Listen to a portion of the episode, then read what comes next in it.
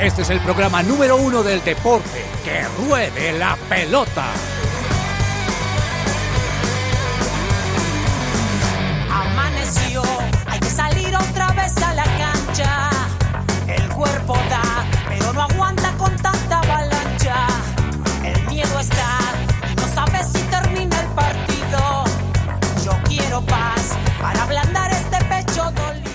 Hola, ¿qué tal a todos? Bienvenidos a Que Ruede la Pelota en su presencia radio.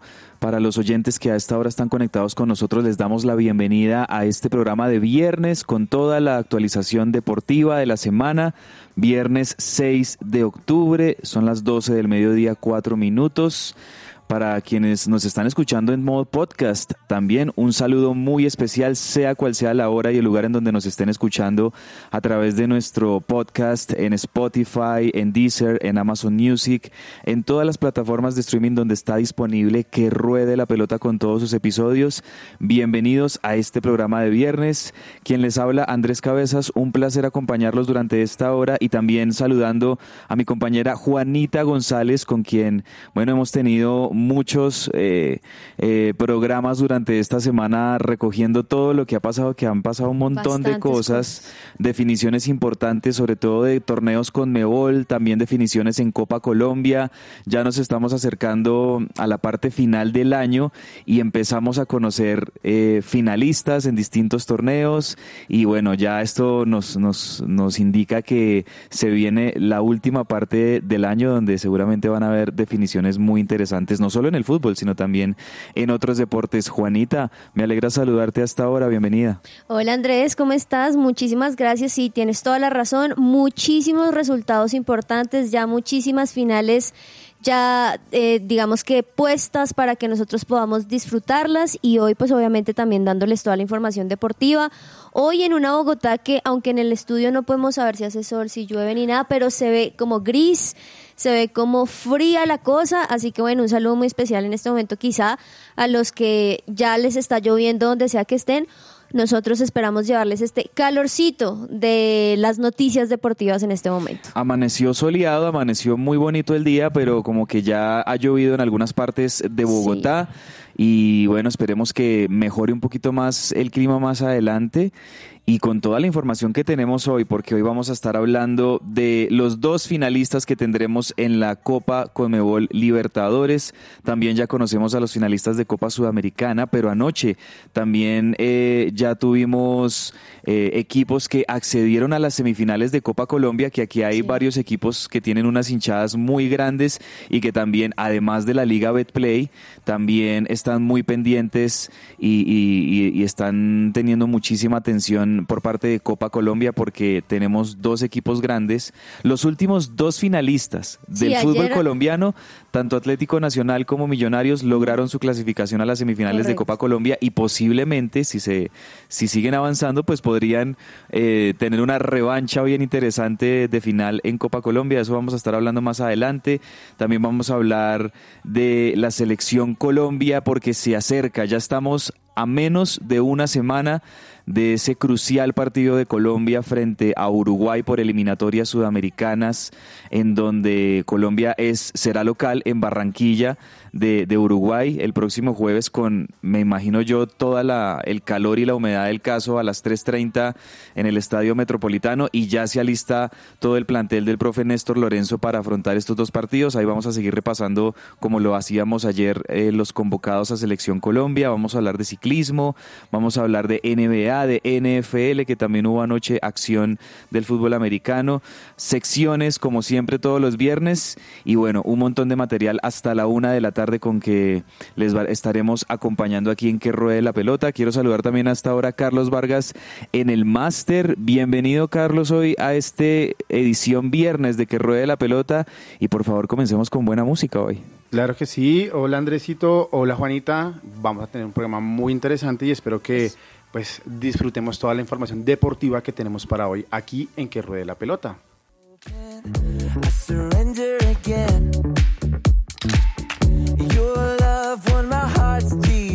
should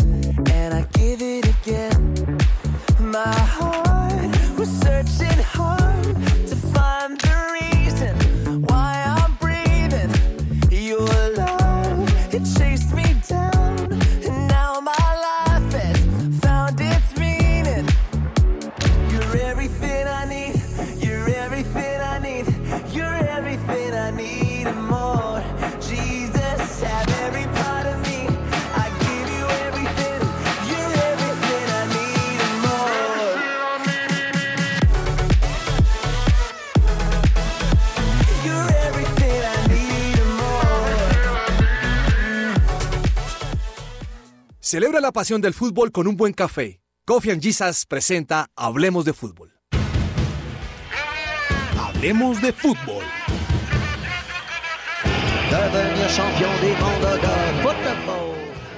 Y la psicóloga cristiana Diana Monsalve, especialista en salud mental, te ayuda en el tratamiento de depresión, ansiedad, trastornos de alimentación, estrés, entre otros. Más información en www.psicologadiana.com o al WhatsApp 315-754-8899. Bueno, y vamos a comenzar la información de Hablemos de Fútbol hablando de Copa Colombia, porque ayer se estaban definiendo los otros dos semifinalistas que vamos a tener en Copa Colombia y que van a estar acompañando a Atlético Nacional y al Deportivo Pereira que habían eliminado a Águilas Doradas y a Santa Fe respectivamente. Pues ayer disputaban otros cuartos de final. El Independiente Medellín frente al Cúcuta y Millonarios frente a Alianza Petrolera. Eh, partidos interesantes. Me parece que fueron ambos, Juanita, partidos interesantes ayer de cuartos de final porque, por un lado, en el partido, en la llave de el Medellín y el Cúcuta, mira que el Cúcuta le ganó 2-1 en el Atanasio al Medellín. Bueno, Medellín había, había ganado en el partido de ida 1-0 como visitante en el General Santander, en la cancha del Cúcuta. Y anoche, pues el Cúcuta obviamente me imagino que salió a tratar de, revertir esa serie. Em, le propuso un muy interesante partido al Medellín. Goles de Jeffrey Zapata y Joyder eh, Micolta para el 2-1 y el bueno el descuento de, del Medellín fue al minuto 87 por Julián Gómez, Julián Andrés Gómez. Se van a los penales y en los penales se salvó Medellín, podríamos decirlo porque entonces en los penales es donde Medellín accede a la semifinal de Copa Colombia y creo yo eh, evita, por así decirlo, hacer un poquito el oso, porque con el respeto del Cúcuta, bueno, el Cúcuta es era el único equipo que estaba de la B en estos equipos que estaban de cuartos de final en Copa Colombia y habría sido, me parece, muy llamativo o un, un poquito escandaloso que Medellín hubiese quedado eliminado con Cúcuta, que realmente jugó muy bien anoche Cúcuta, pero entonces Medellín, primer clasificado para Copa Colombia semifinales. Aquí lo triste es que estaban en la casa del Medellín. Ahí es cuando obviamente uno espera que saque la como se dice por allí, y más cuando iba ganando 1 a 0, por más de que fuese la mínima, pues esperaba que, que pudiese mantener esa victoria, pero el Cúcuta que salió a jugarle muy muy bien desde los primeros minutos, entendieron muy bien el juego, fueron los que tomaron el balón y casi que siempre lo tuvieron, la tuvieron, así que me parece muy bien lo que hizo Cúcuta y que además después en esos penales que también estuvieron muy muy buenos, el Cúcuta demostró una vez más que no le importaba si era visitante, que no le importaba que el Medellín estuviese ganando, sino que ellos podrían rectificar que podían avanzar. Así que bueno, me parece muy bien por Cúcuta, que creo que no se había llegado en las últimas temporadas hasta estas instancias.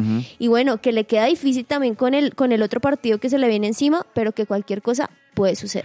Bueno, entonces Medellín clasificado a semifinales de Copa Colombia y en el otro partido que teníamos anoche en Barranca Bermeja, en la casa de Alianza Petrolera, una cancha que normalmente ha sido factor de sufrimiento para los equipos bogotanos y en este caso para Millonarios, pues eh, termina ganando el partido anoche Millonarios sobre la hora. La verdad es que fue un partido eh, muy aburrido al principio, muy disputado por parte de los dos equipos. Recordemos que Millonarios había ganado el partido de ida eh, en el Campín le había ganado 2-0 a Alianza Petrolera. Creo que Millonarios iba con esa tranquilidad de dejarle la proposición del partido a Alianza y Alianza lo buscó, en el primer tiempo lo buscó, también en el segundo tiempo, pero realmente el primer gol viene em, por un penal de Leo Castro al minuto 73, bien por Leo Castro que después de un periodo más o menos como de casi un mes de que no se encontraba con el gol, en los últimos partidos ha vuelto a marcar gol para Millonarios Leo Castro y creo que va a entrar entonado con el gol ya para los cuadrangulares finales que, que, se acercan si Millonarios logra sostener la clasificación. Em, luego encuentra el 2-0 con Juan Esteban Carvajal, un, un juvenil que, que, mete el profe Alberto Gamero y la verdad que le están también surtiendo buen efecto los suplentes a Millonarios y el descuento de Alianza Petrolera, pues de Edwin Torres, para quedar definitivamente 2-1.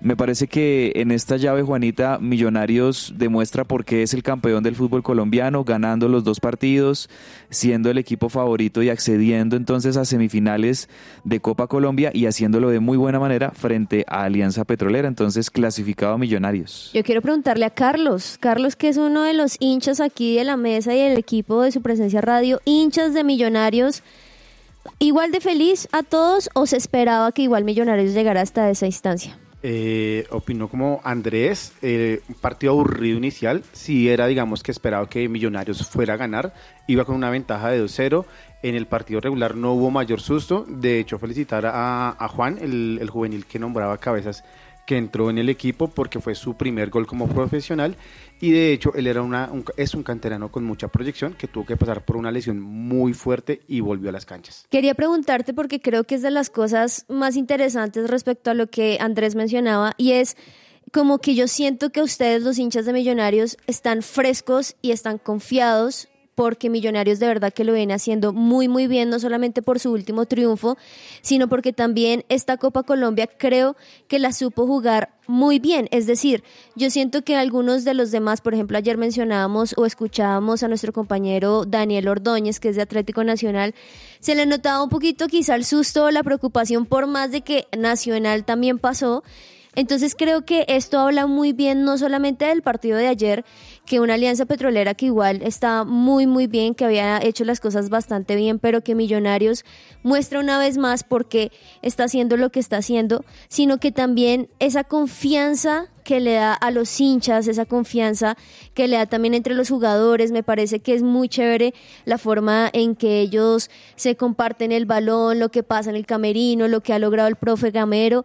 Y bueno, creo que esto es solamente una muestra más, este triunfo de ayer, de lo bueno que está haciendo Millonarios y también los directivos que se pusieron las pilas, porque recuerdo que hace dos temporadas Ustedes todo lo contrario, cuando estaban hablando eran millonarios y Gamero no hace los cambios suficientes. Bueno, qué bueno ver que el tiempo sirvió, valió la pena y hoy estar ahí ya en la semifinal, muy bien por Millonarios. Pues hablando de estas semifinales, aquí tengo que hacer una corrección y cuando hablábamos del partido de Medellín que lo gana el Cúcuta, es el Cúcuta el que lo gana en los penales y estaba aquí verificando también la información que el Cúcuta entonces clasifica a las semifinales, gana eh, le gana en los penales a, al Medellín. ¿Fue Cúcuta quien ganó? Sí, el Cúcuta que, que, lo gana en los penales y, y me parece que es histórico también para el Cúcuta, siendo un equipo de la B, poder acceder a esta fase semifinal. Y estoy revisando, hace una hora, exactamente hace una hora y un poquito más, se definieron por sorteo cómo van a quedar los cruces de semifinales de esta Copa Colombia. Entonces les recuerdo, bueno, ¿quiénes fueron los equipos clasificados? Ya lo habíamos dicho, entonces Deportivo Pereira, que había eliminado a Santa Fe, em, Nacional, que había eliminado a Águilas Doradas, el Cúcuta, que anoche le ganó a Medellín y en los penales también le ganó esa tanda de penales al Medellín, también clasificó, y Millonarios, que había eliminado a Alianza Petrolera. ¿Cómo quedaron los cruces? Bueno, los cruces quedaron de la siguiente manera. Millonarios contra Cúcuta, Deportivo Pereira contra Atlético Nacional.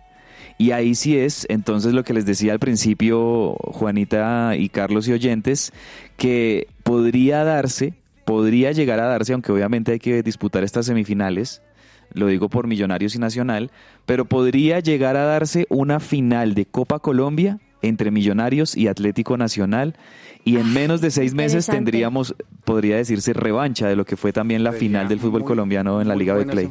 Me sí, me parece muy buen enfrentamiento, no solamente por el historial de lo último que vivieron, sino también porque sí siento que quedaron algunos sinsabores, por ejemplo, de algunos jugadores de Atlético Nacional y de algunos hinchas, incluso vimos algunos titulares que decían, ah, Millonarios ganó por el recoge de pelotas, por otras cosas, entonces creo que también esto sería una buena forma de Atlético Nacional, ¿por qué no? Demostrar que también podía hacerlo, pero también un Millonarios que demuestre lo que ha venido haciendo y que lo hace muy bien, así que me parece muy interesante que puedan volver a jugar. Estoy viendo también que eh, Millonarios comienza de local en el Campín contra el Cúcuta, eh, falta por definirse la fecha de, de estos partidos y eh, la vuelta sería en el General Santander. Allá en Cúcuta sería la vuelta de esa llave. En la otra llave, entre el Pereira y Nacional, comienza esa llave en Pereira, en la cancha del Ah, Pereira, en la ida, y la vuelta lo va- la va a tener, me parece que muy bueno para Nacional, la posibilidad de definir en el Atanasio Girardot esa llave frente al, al Pereira. Así se van a jugar las semifinales de Copa Colombia. Atentos en los próximos días a que nos confirmen fechas y seguramente pues me imagino yo que en ese partido de ida en el Campín vamos a tener una muy buena asistencia por parte de los hinchas de Millonarios, lo mismo en el estadio del Pereira, en el estadio, en el Atanasio, por supuesto, y también creo yo que va a ser muy interesante ver a un General Santander, a un estadio del Cúcuta Deportivo que históricamente tiene, lleva muchísimos aficionados a ver al Cúcuta y en esta instancia, porque están en semifinales de Copa Colombia, que creo yo que es lo más destacado que ha tenido el Cúcuta como, como club en muchos años, después de todo lo, lo- lo que sufrieron. Ahí ya me imagino a nuestra compañera Joana Palacios metida, yendo hasta allá, diciéndonos todo lo que ha pasado, porque es que es que esto es lo lindo de cuando llegan también equipos, no sorpresa, porque lo han hecho bien, pero sí equipos que quizá no se esperaba que llegaran. Siento que es cuando más los hinchas, incluso de otros equipos, quieren apoyar, se llena más. Entonces creo que va a ser muy emocionante también por esa parte. Eso por el lado del fútbol colombiano, entonces definidas las semifinalistas de, de Copa Colombia. Pasemos al fútbol del continente, pasemos a la Conmebol Libertadores, la Copa Libertadores de América, como se llamaba en otra época, eh, que tenía ayer la segunda semifinal, el partido de vuelta entre Palmeiras de Brasil y Boca Juniors de Argentina. Partido eh, muy caliente, muy disputado, muy friccionado en el Hasta primer con una tiempo. roja ahí. También eh, una roja a Marcos Rojo, precisamente, que es Mm. un hombre que le encanta que le saquen tarjetas y que, y que lo expulsen en, en Boca. Ya ha tenido varias de ellas.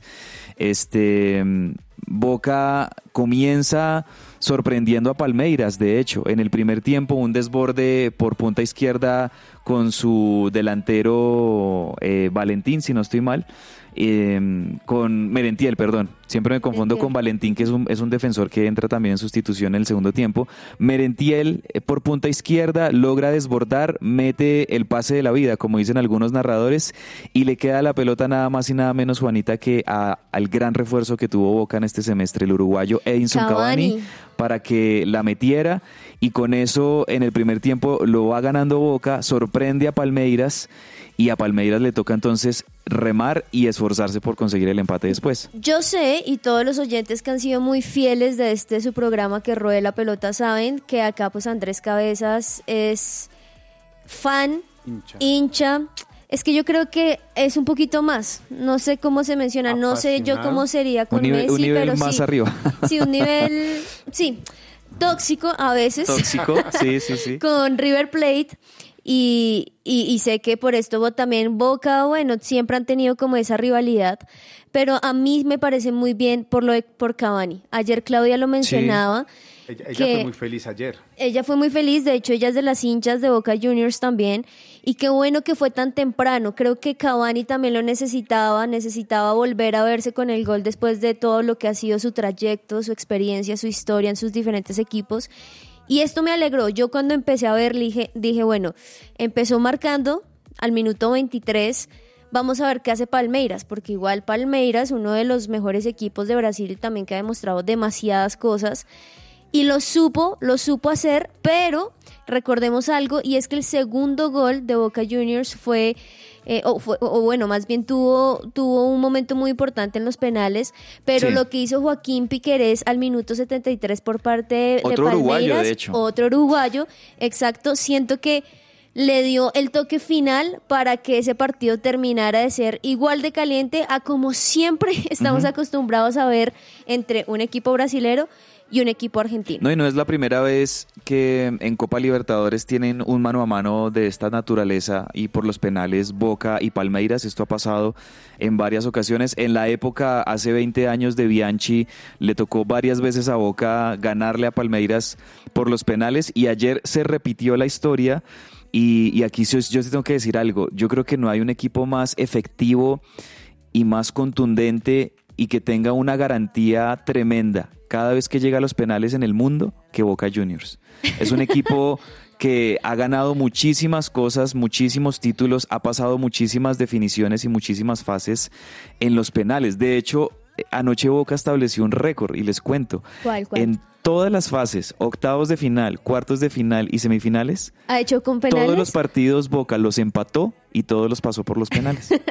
¿Por qué me río? No me río por el dato, sino porque internamente, pues obviamente tenemos un grupo donde estamos todos los participantes de que ruede la pelota y, y creo que Cabezas junto con otros son de los que más tienden a participar. Y anoche calladito, ¿no? Charlie calladito, incluso Oh. tanto que nuestro compañero Andrés Perdomo le dijo, no va a decir nada de cómo Mucho- ganó Boca, justamente, sí, justamente porque esos datos pues hay que darlos, eh, son datos. números, hay que contarlos y es que Boca Juniors pues vuelve vuelve a hacerlo con los penales, como quizá a veces uno dice el Real Madrid siempre gana al último Sí, minuto. sí, pero es su Bueno, esencia. es su forma, es su estrategia y le funciona en algunas y, sí, ocasiones. y yo resalto, viendo el partido ayer, lo que hizo Chiquito Romero. Ah, de verdad jugador. que se Mm. lució con Boca cuando quedan sin, sin rojo después de la expulsión. Se coloca la camiseta de héroe y salva ese empate para llegar a los penaltis y posteriormente darles el, el cupo a final. Sí, anoche las figuras, eh, anoche las figuras son Cavani por el gol. De hecho, Cavani eh, desperdició uno de los penales para Boca, pero la gran figura eh, en, la, en la noche de Copa Libertadores para Boca definitivamente pues sí es el arquero Sergio Romero, que es garantía, eso sí hay que decirlo. Sergio Romero es un arquero que ha tenido también sus momentos polémicos, eh, que es amado y odiado por muchos hinchas de la selección argentina también porque se acuerdan que fue- él fue el arquero cuando Alemania le gana el Brasil Sí, sí, el, sí. el mundial de Brasil, De Brasil. A, Argentina en el 2014 él era el arquero en ese entonces y, y pues no salió bien en ese remate de, de, de Götze eh, y también ha tenido algunas salidas en falso en su carrera pero la verdad es que eh, la comisión directiva de Boca cuando llamó a Sergio Romero yo creo que ellos se imaginaron esto que Boca y, y- y- parte de la cultura y de la idiosincrasia del fútbol de Boca es un poquito ese eh, sufrimiento, el llevar los partidos al límite, al empate, pero Boca, vuelvo y les digo, es un, esto es algo que por ejemplo no tiene River. Realmente Boca tiene una jerarquía tremenda, tremenda en las, en las definiciones por penales. penal, sí. Entonces, eh, al mundo Boca le gusta que estas series sean así, cerradas, sufridas, empates, porque de alguna manera hay una, una confianza y una garantía de que Boca va a salir adelante en los penales. Yo hasta el día de hoy todavía me pregunto cómo rayos el Once Caldas le ganó una definición por penales a, A Boca. a Boca Sí, en sí, el sí. 2004 y le ganó una Copa Libertadores así, porque Boca es el equipo, digo yo, más efectivo del mundo en ese rubro. Pero bueno, eh, eliminado a quita- Palmeiras, bicampeón de Copa Libertadores Bi- hace un poquito. Bicampeón y también esto quita un poco lo que muchos piensan, que de hecho esto ha sido un debate durante años y es pensar si los penales son realmente una suerte o son preparados, son entrenados, pues lo vemos como equipos como Boca Juniors y es que sí se dedican a entrenar penales, no solamente porque lleven el juego siempre a estar empate y hasta los últimos minutos tener esta emoción, sino también porque tiene pateadores que se dedican a esto, se dedican a mirar diferentes opciones, a también eh, poder analizar un poco al, al arquero, al otro equipo. Y creo que ahí es cuando uno demuestra más que suerte, también creo que es una preparación previa. Sí, felicitar a Boca porque anoche demostró esa jerarquía copera que le veíamos hace muchos años. Boca no llega a una final de Copa Libertadores desde la edición 2012, cuando llegó a la final y la perdió con Corinthians. Eh, no la gana, no gana Boca la Copa Libertadores desde el 2007, cuando de la mano de Riquelme se la ganó a Gremio de Porto Alegre en el 2007. Y esa fue la última que ganó Boca. Boca tiene seis, va a buscar la séptima y nada más y nada menos que va a buscar la séptima en el Estadio Maracaná frente Sí. al Fluminense de Brasil que va a oficiar como, como local porque pues justo había sido designado el Maracaná de Río como el escenario para la final de Copa Libertadores este año, pues entonces a Boca le toca buscar esa séptima contra Fluminense, que también vimos cómo dramáticamente eliminó a Inter de Porto Alegre, el equipo del colombiano John Arias, de Germán Ezequiel Cano, que es uno de los mejores delanteros hoy por hoy del mundo el nacionalizado colombiano también, porque Germán Cano es parte argentino, parte colombiano. y, mm, y, bueno, vamos creo yo a tener una final muy interesante, creo yo, y, y, desde ya sé que el planteamiento de Boca va a ser un planteo muy parecido a lo que vimos en estos dos partidos contra Palmeiras. Y Fluminense, el gran reto para Fluminense en esa final de Copa Libertadores que se va a jugar el próximo sábado 4 de noviembre, es eh, que logren ganarle a Boca dentro de los 90 minutos. Porque... que no lo lleve justamente a los penales. Boca va a querer llevarlo a los penales, seguramente. Fluminense va a querer ganarlo en los 90 minutos. Ese va a ser eh, el marco para esa final de Copa Libertadores. Y hay que recordar también otra cosa, a diferencia de estas instancias de octavos, cuartos, semifinales, si llega a haber empate en esa final de Libertadores, sí existe el alargue. En la final de Libertadores sí existe el alargue. De hecho, pues bueno, eh, mencionaba ahorita la, la final que, que, pierde Boca de Libertadores en el 2012 frente a Corinthians y pues así pierde otra final en el 2018 y, hasta, y, no voy a mencionar más, pero así pierde otra final Boca en el 2018 y es justamente por eso, se empata el partido en los 90 y en el alargue perdió Boca la, la, última final que disputó eh, en el Santiago Bernabéu en el 2018, por ahí la recordarán de pronto.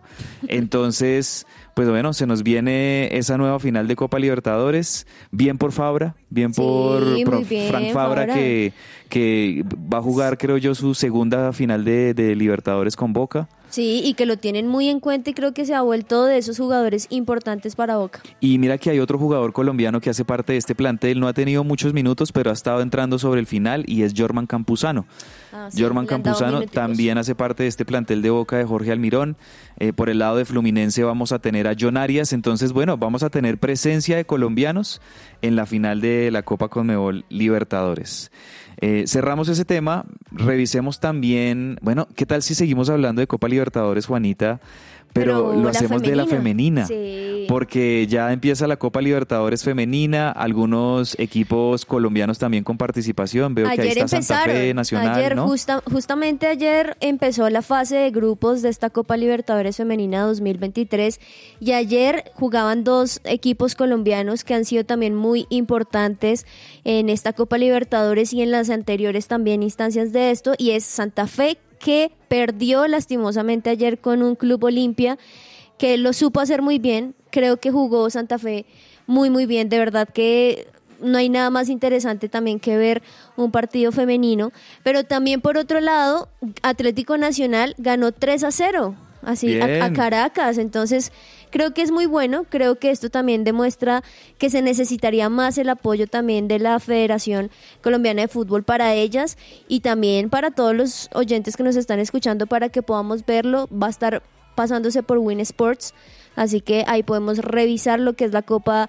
Libertadores Femenina, que ayer, pues bueno, mal por Santa Fe, pero bien por Atlético Nacional respecto a los equipos colombianos. El Atlético Nacional de Llorelli Rincón. No sé si Llorelli jugó ayer, la verdad, tocaría revisar ahí las estadísticas del partido. Sí, de hecho marcó gol. Al minuto 79 ah, fue la que marcó el, tercer Buenísimo. gol. El primero lo marcó Manuela González al minuto 38, el segundo Daniela Montoya al minuto 42 y Llorelli Rincón, pues mostrando una vez más porque es una de las mejores jugadoras colombianas al minuto 79. Ah, pero mira, entonces, jugadoras de la selección Colombia que, que, nos representaron también ahorita en el Mundial de Australia y Nueva Zelanda.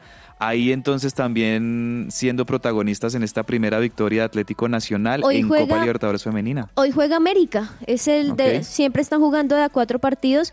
Hoy América se enfrenta a Boca Juniors a las 5 y 30 de la noche. Bien, bien, vamos por América Femenino, también un partido bien, bien importante. Bueno, en otras noticias también de fútbol hay que decir que la Dimayor logró un acuerdo multimillonario con esta empresa de apuestas BetPlay para que esta empresa siga siendo siendo la, El el patrocinador. oficial de, de la liga, de- del, del torneo de primera división del fútbol colombiano.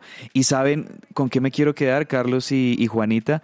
Mira que ya salió la cifra de la multa que tiene que pagar el Atlético Dos Huila. numeritos ahí. Dos numeritos ahí ¿Cuánto? por el chistecito del recoge pelotas que le quitó una opción clara a, a qué Sí. equipo fue a la equidad A la que- Equidad. A la Equidad, sí, en esos últimos minutos. de- en esos últimos minutos para que equidad metiera el gol y claramente perjudicó el que este chico recoge pelotas del Huila eh, tirara un segundo balón a- al área y obviamente esto confundió el ataque de, de la equidad lo, lo- lo arruinó por así decirlo pues Juanita, 27 millones 840 mil pesos de multa, casi 28 millones de pesos la multa para el Atlético Huila. Ahora, muchos se preguntarán, ¿pero qué tiene que ver Atlético Huila? Pues es algo muy importante mencionarlo y es que por lo general las personas que están ahí ayudando a recoger las pelotas son personas que están jugando En divisiones inferiores. divisiones inferiores de estos equipos y ahí los escogen como para que tengan la experiencia, vayan viendo juegos y pues este muchacho era justamente de Atlético Huila y por eso es que este chistecito salió caro y la multa va directamente para el Atlético Huila. Bueno, ahí está y, me, y, y hubiese querido que incluso hasta fuera más, porque este tipo de cosas no se pueden presentar en, en- en el fútbol, es algo totalmente antideportivo, que pasen este tipo de cosas. Bueno, último minuto, se me había pasado, pero repasemos rápidamente, Juanita, resultados de Europa League, porque ayer jueves se jugó Europa League, claramente para destacar, el Liverpool de Lucho Díaz le ganó 2-0 al Unión Saint Gilloise. Que lo necesitaba Lo necesitaba después de ese después de partido. Un ese partido desafortunadísimo que tuvo el Liverpool el fin de semana en Premier con el Tottenham. Y sobre todo Díaz, que fue el que le anularon el gol. Ujú. ¿Sabes también qué partido me, me pareció interesante? El de la Roma que le ganó a Cervete 4 a 0, que creo que sigue mostrando también porque la Roma y estos equipos italianos están allí justamente en la Europa League. También me pareció muy interesante el, el partido de Olympiacos, donde fue 2 a 2, pero también hubo una roja allí incluida. Marsella También empató con el Brighton 2-2. Buen Igual que el. Ajax, me pareció, sabes, que ayer hubo bastantes empates, que creo que esto muestra un poquito la diferencia, pero también otros resultados aún más abultados, como lo fue el Praga que le ganó al Sheriff 6-0. Ujú. Un Sheriff que te acuerdas en la temporada pasada o hace como un año que le ganó al Real Madrid Sí. y todos pensaron va a ser el mejor equipo ahora. Fue, fue el Bueno, coco del Madrid porque los dos Sí. partidos le plantó cara. le plantó cara, pero bueno, en esta ocasión no le fue nada bien, 6-0, pero pues que todavía queda tiempito para poder revisar qué puede pasar. Bueno, equipos que han ganado sus dos primeros partidos en la Europa League rápidamente, el Bayer Leverkusen de Alemania, el Slavia Praga también, la Roma, lo decías, también ganó su segundo partido, el Liverpool también ha ganado sus dos primeros partidos de Europa League, otro que me gusta que ha ganado sus dos primeros partidos, el Atalanta, también Atalanta ganando sus primeros dos partidos y el West Ham ahí como que creo yo que ahí ya vamos empezando como a perfilar equipos, aunque todavía es muy temprano, pero Sí. empezamos a perfilar algunos equipos que pueden llegar a ser protagonistas en esta edición 2023-2024 de la Europa League. Con esto cerramos la información de Hablemos de Fútbol y ¿qué les parece si hoy viernes nos vamos con un chistecito de Uy, Sergio Tomás Ávila en Viernes Divertido? Miremos. Viernes divertido. Bienvenidos, bienvenidos, bienvenidos a este viernes divertido. Ustedes ya saben, llega el viernes, es divertido y con el viernes divertido los mejores chistes. Le pregunta el niño a su madre, mamá, ¿qué tienes en la barriga? Un bebé regalado por tu padre. Con cara de susto el niño sale corriendo, va donde su padre y le dice, papá, no le regales más bebés a mamá, se los come. Ay, Ah, la inocencia. la inocencia bueno, bueno, pues ahí nos, nos arrancó ahí un par de risitas, está bien, Sí, para ser sí, el muy primero. bien, muy bien. Yo no soy normalmente como el profe Carlos Olmos, tan, tan, Tan exigente con, con los chistes de Sergio Tomás. Es que es Me difícil, gustan. hacer reír a la gente es difícil. Y más si no le están viendo la cara, quizá viendo sus gestos, aún más difícil, así que bien. Bien, bien ahí esa primera entrega Viernes Divertido. Hacemos una pequeña pausa en que ruede la pelota y regresamos con mucho más hasta la una de la tarde. Estás oyendo su presencia radio. Todo lo que tiene que saber más allá de la pelota.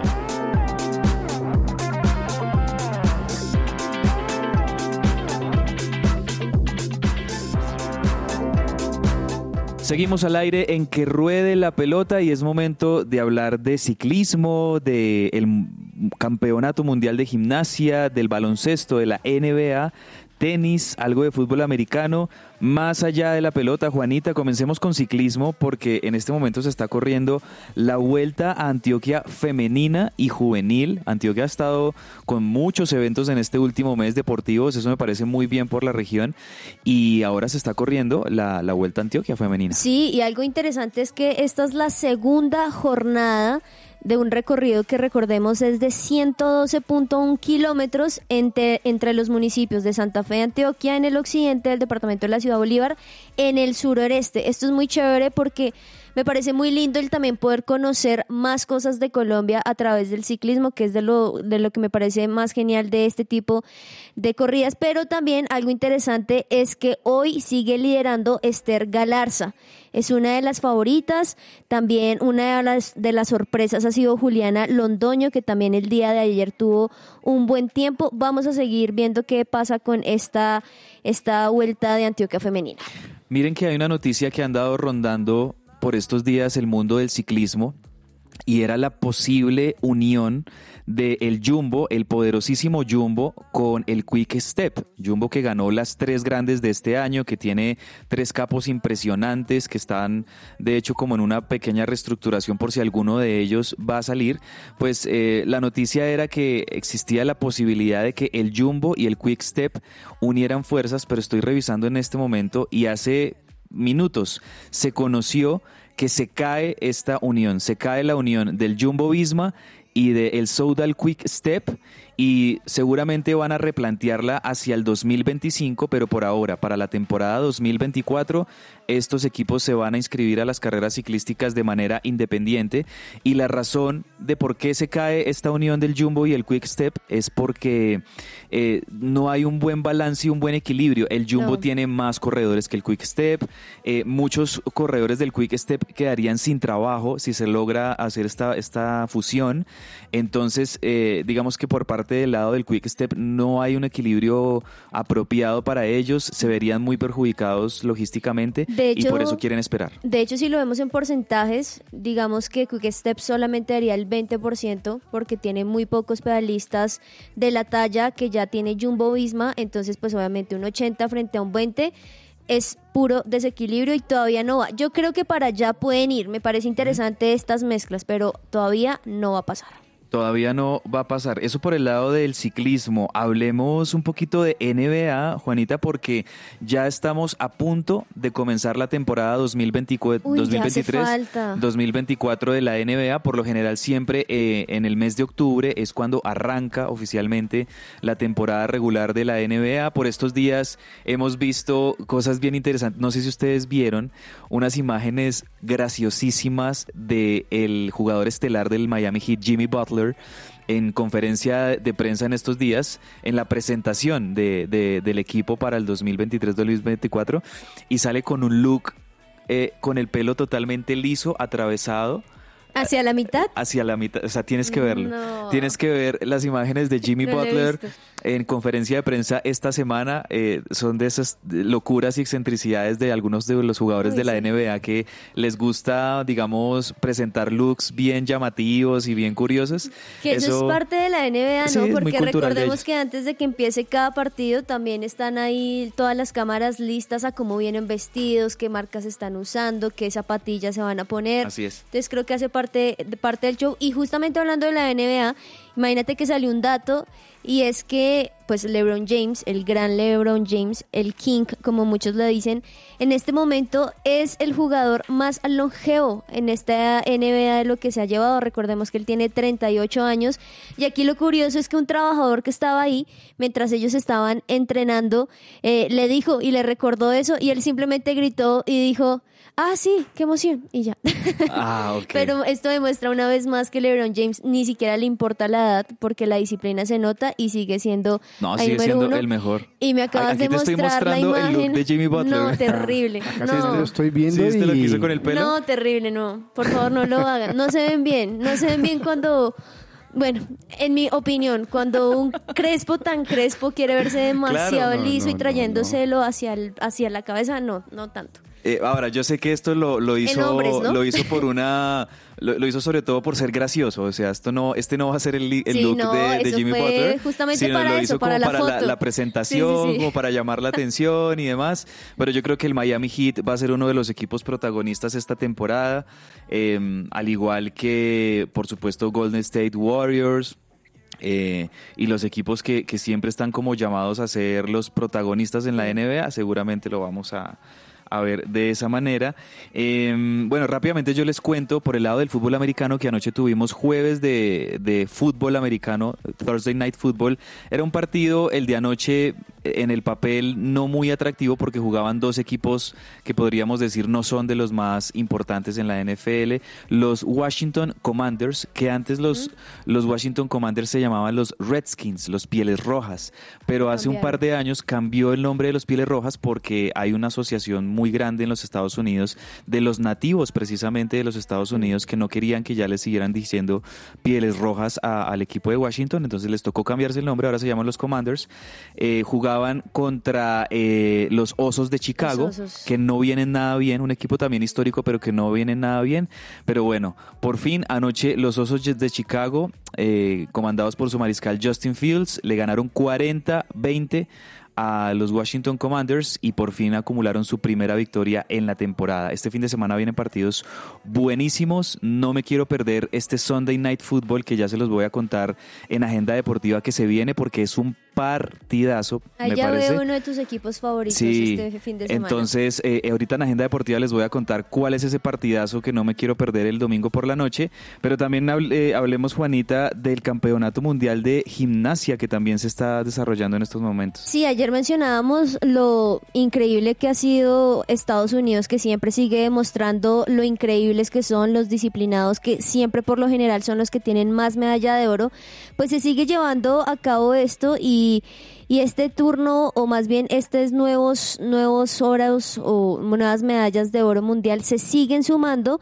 Y es que ya llegaron nuevas opciones para ganar el título mundial absoluto, entre esos Hashimoto, no sé si lo recuerdan, pues se colgó ya el oro, una plata también respectivamente, también se llevó el bronce un debutante, él tiene solo 19 años, estamos hablando de Richard, 19 años, y ya logró llevarse la bronce también para Estados Unidos, y así sigue, vamos a ver cómo siguen pasando tanto los vigentes campeones olímpicos como también estas nuevas caras y sorpresas en este campeonato. Eso por el lado del Campeonato Mundial de Gimnasia y cerremos la información de mm, más allá de la pelota con tenis. Master de Shanghái, ya ahorita en esta época final de año, Juanita, quedan es como algunos torneos ATP, algunos Masters, porque ya hemos terminado con los cuatro grandes, los los, cuatro grandes. Grand Slam ya han terminado con el último que vimos del US Open, con Coco Goff, que la verdad yo estoy muy ilusionado con esta tenista estadounidense Coco Goff, creo que ella va a ser eh, ese, esa nueva generación y esa gran reemplazante de lo que fueron las hermanas Williams durante más de 20 años, creo que Coco Goff, y también al ser una tenista afrodescendiente, me parece que va a ser muy, muy chévere todo lo que vamos a ver de ella en los próximos años. Y que Pero sigue bueno. y sigue siendo emocionante, por más de que quizá no uno no vea los nombres más reconocidos, pero por ejemplo está Tsitsipas que va a jugar de hecho esta noche a las 11 y 30 de la noche, por si ustedes ya se cansaron de ver fútbol y otras cosas y no pueden dormir, ya saben, pueden conectar también este Masters de Shanghai y ver a Tsitsipas que me parece que es uno de los que están ahí, también Mateo Arlandi, este italiano que también ha demostrado muchas cosas. Ahí les estaremos dando toda la actualización de lo que pasa en este Masters de Shanghái de tenis. Viernes divertido. Y para este segundo tiempo les tengo. A ver, jovencito, ¿cuántas anclas tiene un barco? 11, profesora. 11, ¿por qué 11? Porque siempre dicen, eleven anclas. El ¿Estuvo bueno? Me gustó, sí, estuvo Sí, bueno. eh, Bien, bien. Aplausos para Sergio Tomás. Hoy los dos chistes. Bueno, no, iba a explicarlo, pero no, sí hay que explicarlos porque no, No, es no, bueno. no, no, estuvo chévere, estuvo Riámonos chévere. y ya. Sí. Gracias. Sí, muy bien ahí eh, Sergio Tomás con los dos chistes. Bueno, vamos con la siguiente sección aquí en Que Ruede la Pelota. ¿Qué es la vida de? Aquí vamos con el tercer futbolista en qué fue de la selección Colombia del 2014. Elegimos algunos jugadores de los que no volvimos a saber y estamos buscando qué es de su vida. Entonces, recordemos. Partido Colombia-Japón. Los dos golazos de cuatro que nos dieron la victoria en ese enfrentamiento. ¿Ya saben quién es el personaje de hoy? Jackson Martínez. Y es que no hay duda, no hay duda que este chocuano de 36 años es parte del top de goleadores que tuvo la selección Colombia. Pero no hay duda, también es el nombre de su segundo álbum de rap. Pues luego de retirarse, Jackson Martínez decidió elegir el camino de la música cristiana para agradecer a Dios y llevar el Evangelio a los jóvenes. Él mismo escribe sus canciones y las interpreta. Visita varios espacios culturales para darlas a conocer y por supuesto es invitado especial en algunas iglesias.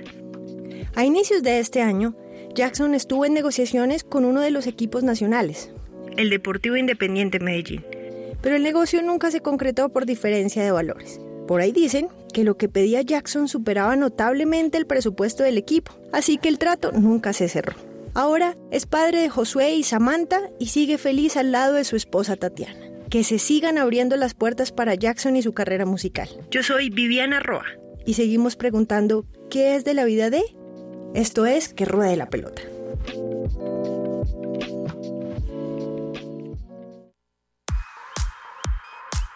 Farándula deportiva. Lionel Messi en modo chef. Vestido de cocinero, presentó un menú de una reconocida marca de comida. Lionel Messi nos ha sorprendido a todos al dejar de lado su uniforme de futbolista y ponerse el delantal de un chef. Así es, Messi se convirtió en chef por un día para presentar un menú de una famosa cadena de comida americana, Hard Rock Café. El evento se llevó a cabo en el estadio de Fort Lauderdale y fue más que una simple promoción comercial.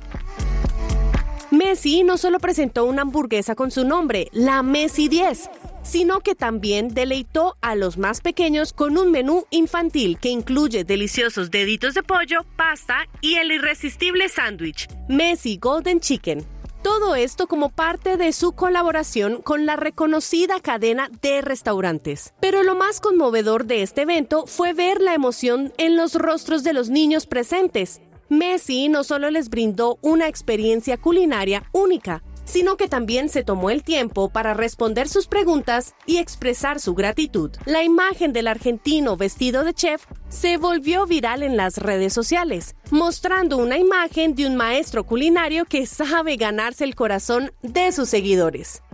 Y con estos daticos de farándula deportiva los dejo el día de hoy. Mi nombre es Ani Sánchez y esto es Que Ruede la Pelota.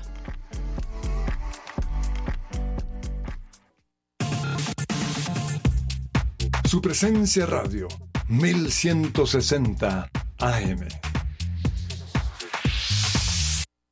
Agenda deportiva. Se me va a salir el corazón.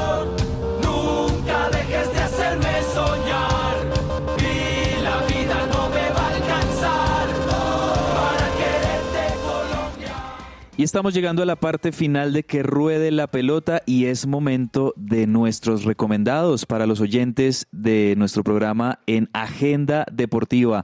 Juanita, ¿qué tienes para recomendar a los oyentes en Agenda? Bueno, tengo dos cosas. Por un lado, pues el fútbol, y es que también hablamos mucho de la Copa Colombia y demás, pero hoy también empieza la jornada 16 de la Liga Colombia, de la cual van a ser dos partidos, Jaguares Tolima a las 6 de la tarde y Junior Deportivo Cali a las 8 y 10. Y también en otros deportes, si quieren tener algo también interesante para hacer este fin de semana, pues empieza la Fórmula 1. Será este domingo a las 12 del mediodía, donde van a poder ver este en esta pista circuito internacional de Los Aires. Muy bien, eso por el lado de Fórmula 1, eh, la Liga Betplay también colombiana. A mí siempre en Agenda Deportiva me gusta recomendar Premier League, partidos de Uy, Premier también. League. Mm, vamos a tener un partido interesante eh, para el Liverpool, el equipo de Luis Díaz. El próximo domingo a las 8 de la mañana, Liverpool visita al Brighton. Me parece un buen, Buen partido, partido. ese. Pero mira este partido, Juanita. Domingo 10.30 de la mañana, Arsenal, Manchester City. Uy, qué partidas. Partidazo. Partidazo. Arsenal, Manchester. City. Domingo, 10.30 de la mañana. 10.30, listo. Buen partido ese de fútbol. Dos de los equipos que están peleando esta Premier League se van a enfrentar por primera vez entre ellos. Entonces yo creo que ahí vamos a ver, a, a- a mirar, medir fuerza, sobre todo en dos de estos que son los favoritos para llevarse la Premier League en esta temporada. Bueno, yo les dije que... mm, NFL, por que favor. tengo un partidazo de NFL que no me lo quiero perder. Creo que es el partido de la fecha en esta semana 5 de la NFL, el fútbol americano, y es el próximo domingo en la noche, el Sunday Night Football. San Francisco 49ers, los 49 de San Francisco contra los Dallas Cowboys, los Vaqueros de Dallas. Partidazo por la conferencia nacional, dos de los equipos más fuertes en esta conferencia y llamados a llegar ambos de ellos muy lejos en los playoffs. A mí me parece que los 49ers tienen todo para ser el contendor este año en el Super Bowl. Es un equipazo los Pensé que- 49ers. Pensé que también ibas a mencionar los Patriots. Los. Patriots eh, esta semana tienen una semana muy difícil porque perdieron al colombiano Cristian González, eh, Sí. bueno, al colombiano colombo estadounidense. Colombo estadounidense. Cristian González, el esquinero, lo perdieron por varias semanas. eh, ahí les tocó traer un refuerzo de otro equipo que, que como que les ayudara a cubrir esa posición. Ellos se van a enfrentar contra los Saints de New Orleans. eh, juegan como locales en Foxborough, allá cerquita de Boston. Pero la verdad, yo lo veo difícil para los Patriots. Con la pérdida de Cristian González, que venía siendo una de las figuras en la defensiva, creo que de pronto van a sufrir un poquito con los Saints. Eh, pero sí, ese partido pero de los 49ers y los Cowboys, partidazo de dos equipos que son de los más fuertes este año, el domingo por la noche. Entre el tintero.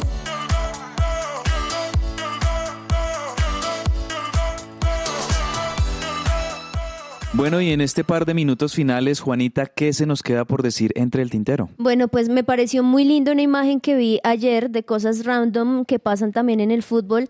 Y es que recordemos que en días pasados jugó, jugó el Unión de Bélgica en la Europa League frente al Liverpool y eh, se enfrentaron dos hermanos.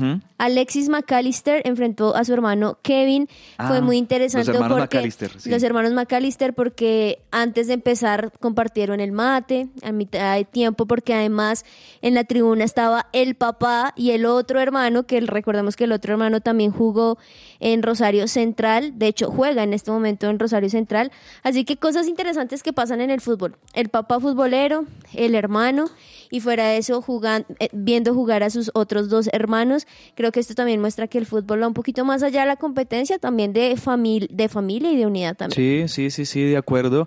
Bueno, para cerrar, me gustaría que desde ya nos empecemos a preparar eh, tanto la mente como el corazoncito para el partido de la selección Colombia contra Uruguay Ay, la próxima sí. semana, que nos No, empecemos no a preparar psicológicamente. Eh, lo he dicho varias veces en este programa y lo vuelvo a decir, creo que esta es una semana muy importante para la selección Colombia porque en el ciclo de eliminatorias eh, pasadas, ¿Tú recuerdas que esos fueron los dos partidos que empezaron a hundir el Titanic? Sí. O sea, Ahí el- empezamos a decaer. Exacto, que, que fue, fueron los dos partidos donde para muchos eh, decimos ahí fue donde le hicieron el cajón a, a Carlos Queiroz, Sí, sí, sí. donde el equipo se fue a pique, los dos partidos los perdió Colombia y después vergonzosamente va a Colombia, no solo pierde con Uruguay en Barranquilla, sino que después va a, a Quito y Ecuador goleó Y a, Colombia ganó, sí. 6-1.